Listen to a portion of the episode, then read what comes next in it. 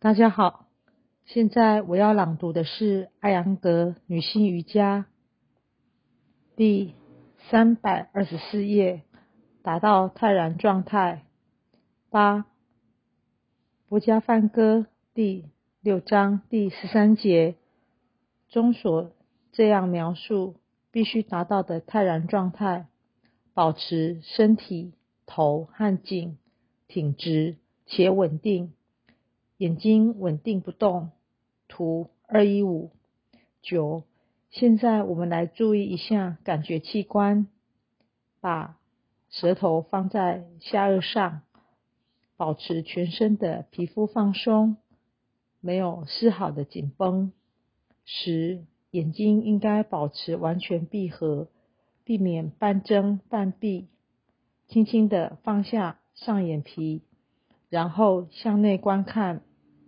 保持双耳和耳骨的接受力，两个耳孔要平行一致，向内心审视。这时练习者就经历如《国家梵歌》第六章第三节所描述的：双眼闭合，向鼻尖的方向聚焦，不要环视四周，这样会使练习者看到心灵的所在。练习者会经历质感和直尺感官的收涩和集中，情绪的中心和理智的中心应该像一条单独的自信线条一样连在一起。当这两个中心结合起来时，练习者会感到内在的清爽、安详和平静。十一。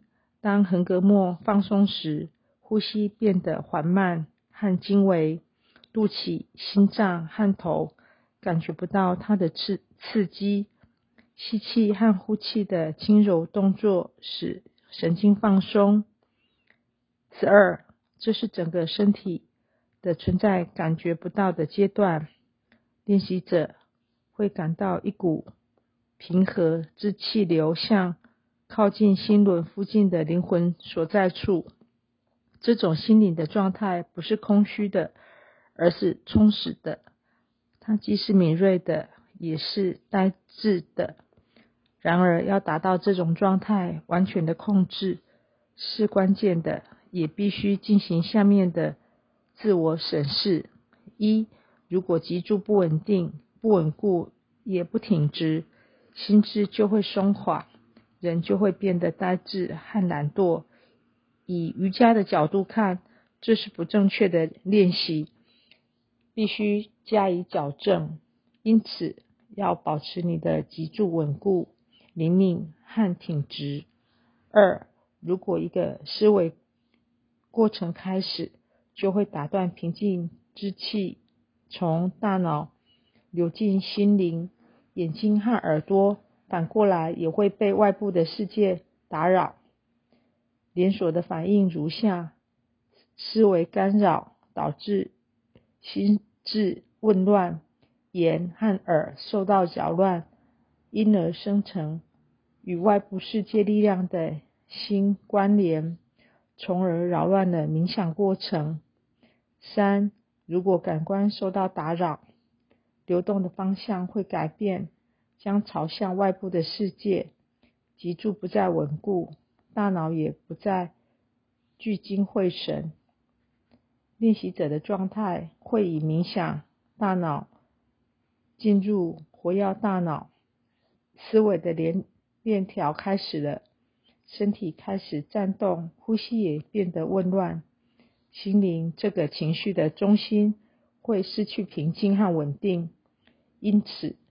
练习者必须不断的观察、调整，清醒的意识到感官得到控制。四、找到感觉的控制，正导向以昏沉主导的平静，还是以清明主导的平静？昏沉主导的平静将导致感官享受，只有清明的平静状态才能导向灵性。五、注意感官。感觉器官是否被引向内部，或它们仅仅是被动的，因此身体不再紧张。六、注意思维过程是否已经开始，心灵是否已开始游移。感觉器官、心灵和智力是内省还是朝向外部世界？找到和经历这种纯粹的安详和平静。七。时不时的检查合十的双手是否在胸部中央靠近心脏位置有没有被移动。如果双手的位置没有对准，那么心灵、智力与灵魂的对位也会受到影响。当心灵平静和稳定时，呼吸也会变得平缓和均匀，身体和情绪。一到变得安定和平静，心灵是感觉的控制者和统治者，生命能是心灵的统治者，节律是生命命能的统治者。这个节律是内在平静的声音。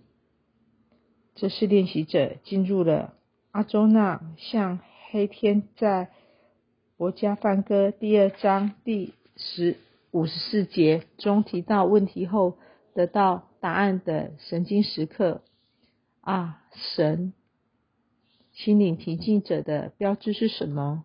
什么是融入至高意识的标志？心灵稳定者如何说话、做和行走？当感官得到训练后，心灵变得平静，不再为愤怒。激情、沉迷和恐惧所累，心灵不再受到痛苦和欢乐状态的影响。练习者摆脱混乱、幻想、不定的理性和自我主义，心灵的平静将使明辨是非的智力牢固的安住在至高无上上。练习者持久保的保持清醒的状态。最终到达泛住状态。以上是我今天的朗读，谢谢各位的聆听。